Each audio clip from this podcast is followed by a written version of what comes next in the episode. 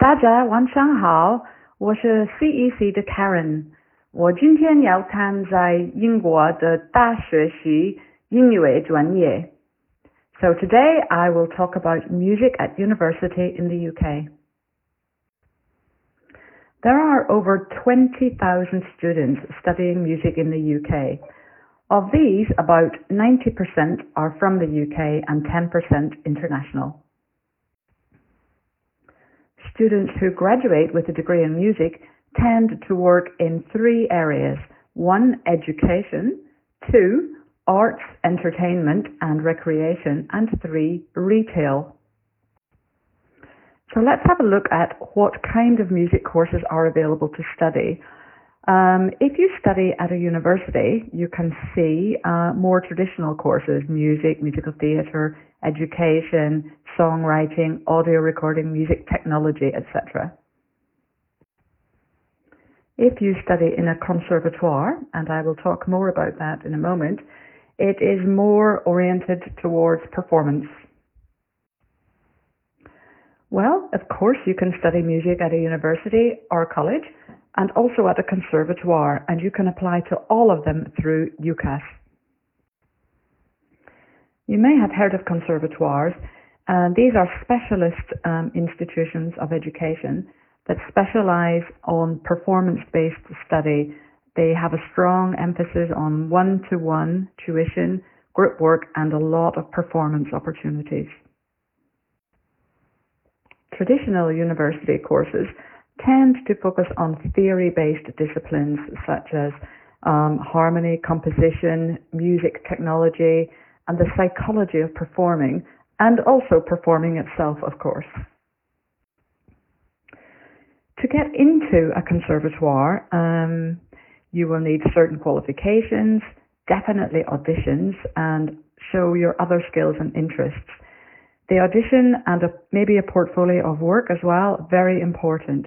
Some conservatoires ask for a minimum of two A levels, though if you have a very strong audition, sometimes they relax the entry requirements. International students must also show strong skills in written and spoken English. Entry requirements for universities vary, but they are normally a minimum of two A levels and if it's a performance course, a minimum of grade 7, normally grade 8, in your main instrument or voice. A lot of universities use the UCAS tariff points, so your ABRSM or Trinity qualifications can count towards those tariff points.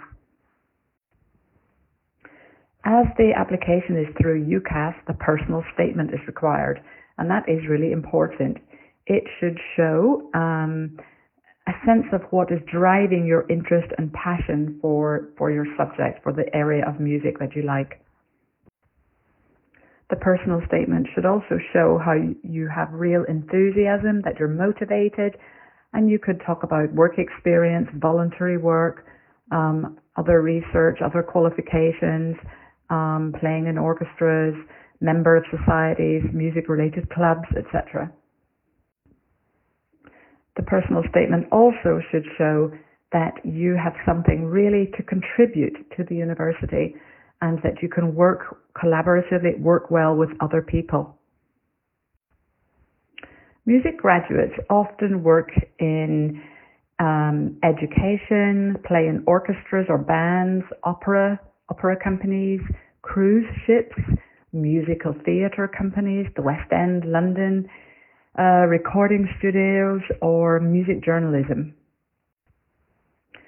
You know, if you study music, there are so many different career options. I'm not going to read this list, but it's in English and Chinese. And I think when you look down it, you think, gosh, yes, so many areas that you can work in as a musician. Very interesting. Now, I know that um, you all like to talk about rankings even though rankings are not my favorite area. But let's have a look at the Guardian rankings for music. And what I am about to show you contains both universities and conservatoires. You'll see that it shows a wide variety of types of music courses and also that it is possible to combine music with lots of other subjects in a joint degree. So that table is from The Guardian. Um, in honesty, it is not very practical to use league tables to compare universities for music because the courses can be so different and some are regular universities while others are specialized in music or performing or are there conservatoires. Nonetheless, um, I will show you the complete university guides league table for music in general. And this includes uh, musical theatre, recording, production, and some other um, courses. Next, I will look at the complete university guides rankings for arts, drama, and music, so the specialized subjects. So let's come back and talk again about how to choose a course and choose an institution where you want to study music. The UCAS website um, has a lot of helpful information and great videos on studying at regular university or a conservatoire. Most people, of course, already have an idea what it is like to study at university, so let's have a look at some conservatoires. So remember, you can apply to universities and music conservatoires all through UCAS. And within the UCAS scheme, there are 12 conservatoires, and here is the list. So if you study at a conservatoire, um, or if you want to study, remember that these courses have a strong vocational and performance orientation and the structure of the course is like the actual industry. So that means it's almost like you're beginning to work even when you're at university or at the conservatoire. you tend to have long hours, um, workshops at weekends, and lots of practice and lots of performance opportunities. These conservatoires have great contacts and relationships with music venues, music businesses all around um, the UK and abroad. Because performance is at the center of activity there, the year is broken down into blocks of academic study weeks, followed by a block of performance weeks. Joyi CR, the application deadlines for conservatoires are different for 2020, the deadline would be the 1st of October this year, 2019, for music. If it's musical theatre or dance or drama, it's still January 15th, as with most courses. Um, there are some exceptions for international students, actually, depending on the conservatoire. But normally by October 1st, you should have made your application online on UCAS paid the fee for the application, paid the fee for your audition, and provided a reference. Note that many conservatoires do hold auditions in other countries, but if it doesn't work out, sometimes they will accept a video or a recording instead.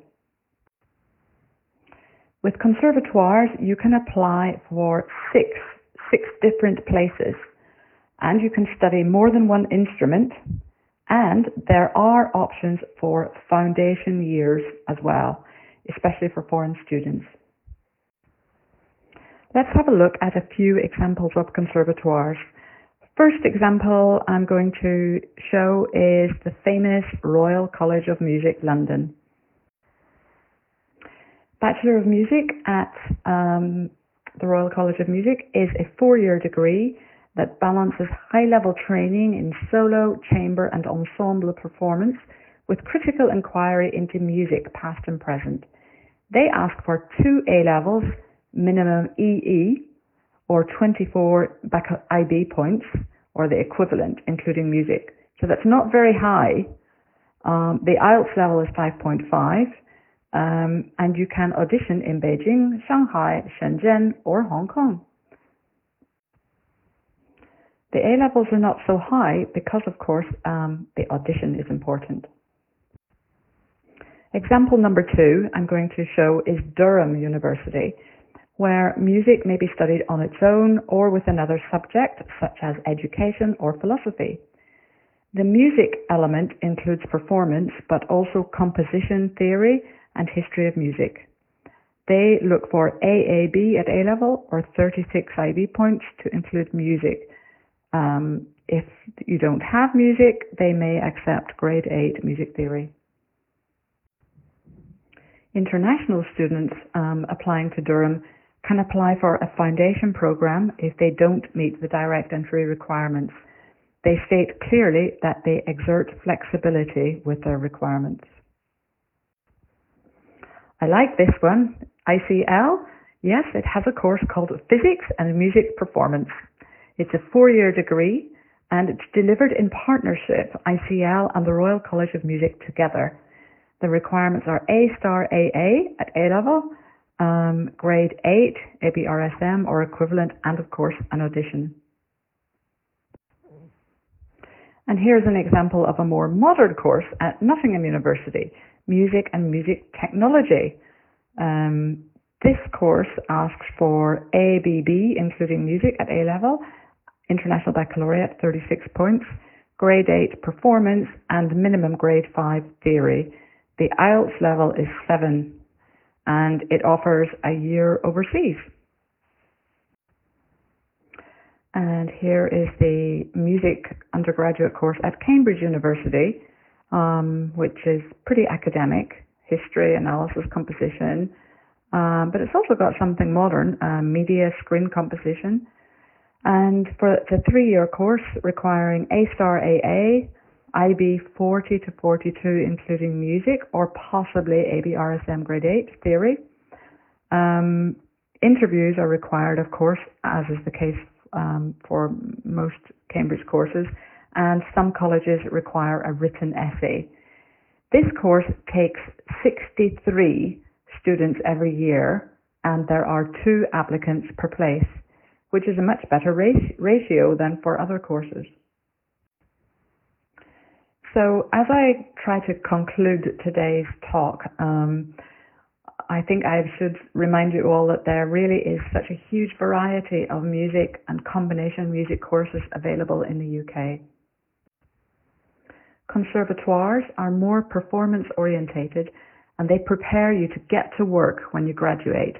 By that stage, a student will probably have great contacts, already be performing and earning money at events. Universities are more traditional in their studies with transferable skills but they still include performance, but the focus is more on getting a degree. All institutions have a lot of flexibility when it comes to music in both the entry requirements and the application deadlines, and they all welcome foreign students. So do bear that in mind if you're thinking of applying. And to finish off, just for fun, um, I want to remind you that the thought that music welcomes everyone, with or without a music qualification. And here are a couple of famous people who mixed music with other subjects. So Mr. Einstein enjoyed music, and here is someone more modern. Brian May, BSc and PhD in astrophysics from Imperial College London, most famous for being the lead guitarist um, for the pop group Queen. So I would like to thank everyone for listening. Um, if you have any questions, please feel free to ask. 感谢各位的收听。如果有人有疑问，请随时询问。